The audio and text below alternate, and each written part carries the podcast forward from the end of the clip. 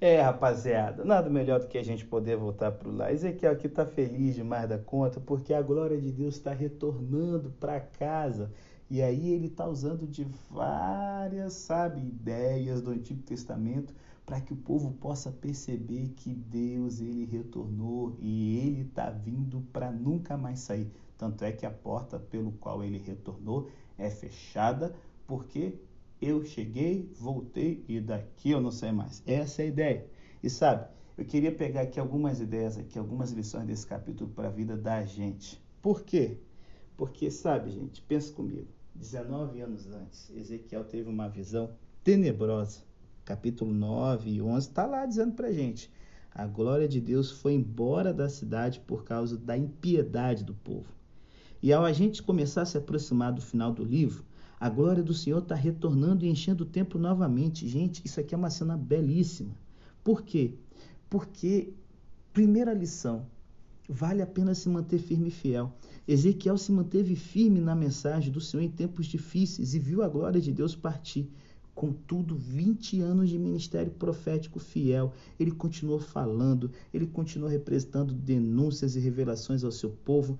E não só ficou ali pegando no pé, ele também apresentou lições práticas de esperança e convocou galera para o arrependimento, dizendo: O Senhor é Deus, volte-se para Ele. E aí o que, que acontece? Agora ele está podendo, cara, vislumbrar o retorno da glória de Deus. Ele está oferecendo a seus ouvintes a mais forte das esperanças sobre o relacionamento deles com Deus. E esse Deus é fiel. Esse Deus é aquele que faz a promessa lá no final do livro. O nome da cidade agora vai ser O Senhor está ali. Jeová nunca deixou seu povo. Quando a glória de Deus sai da Jerusalém condenada, é porque vai estar junto com os refugiados. Os refugiados voltaram para Jerusalém para reconstruir, então a glória de Deus volta junto com eles também. Deus às vezes pode parecer ausente na nossa vida, mas a mão dele permanece fiel e constante sobre nós seja através das pessoas pelo qual ele transmite a mensagem, seja através daquela certeza de que meio às tribulações não temerei mal algum, porque a gente sente que o Senhor ele está com a gente. E aí essa glória que teve no Êxodo, que teve quando a lei foi dada no Sinai, que teve durante as peregrinações no deserto, que teve quando Salomão inaugurou o templo, essa glória está enchendo toda a cidade, começa preenchendo o lugar santíssimo, depois se espalha pelo átrio exterior e até chega na casa dos cozinheiros, lá no capítulo 46. Deus aqui está seguindo o padrão da criação de Gênesis 1 e 2. Você se lembra de Gênesis? Capítulo 1, 2 e 3. Deus ele mexe no ar, ele mexe na terra, ele mexe nas águas. Ele cria o ambiente, ele cria o espaço.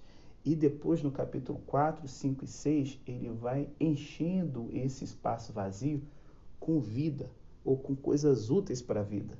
Ele coloca os astros, ele coloca as aves, ele coloca os peixes, ele coloca os animais terrestres e o ser humano.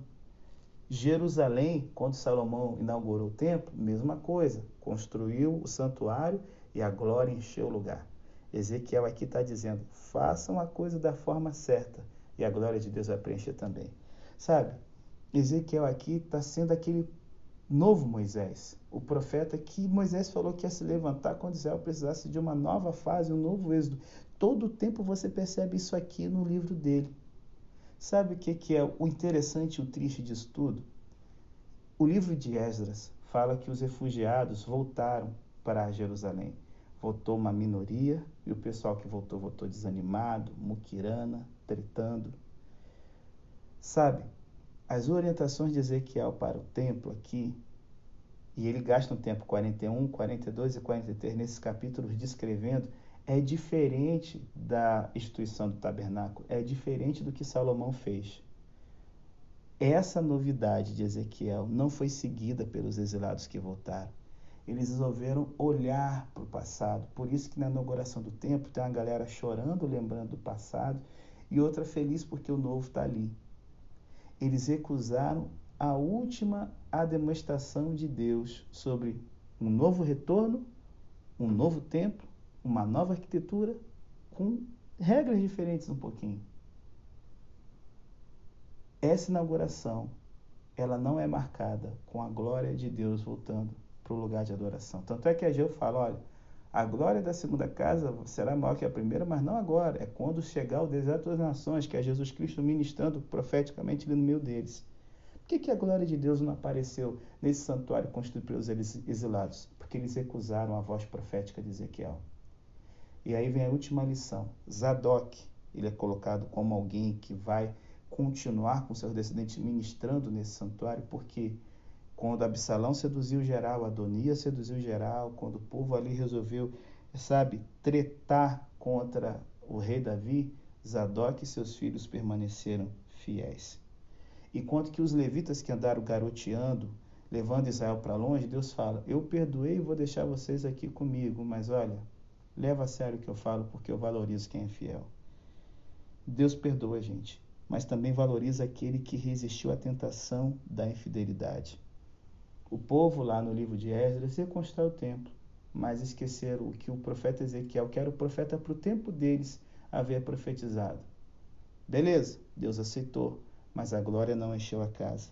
Sabe, há um fortalecimento do coração que deriva dessas lutas, desses momentos que a gente é desafiado a fazer do nosso jeito, mas a gente permanece fiel quando a gente resolve não seguir a maioria. Meu brother me assiste, se liga nessa última dica. Mantenha-se fiel a Deus, mesmo sendo minoria, porque isso sempre tem muito valor e Deus sabe da moral para quem se mantém firme. Pegou a benção? Tá ligado?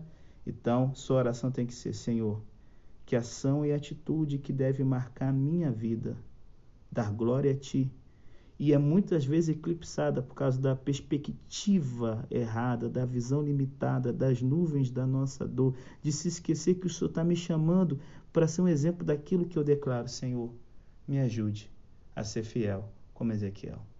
Até amanhã, se Deus quiser.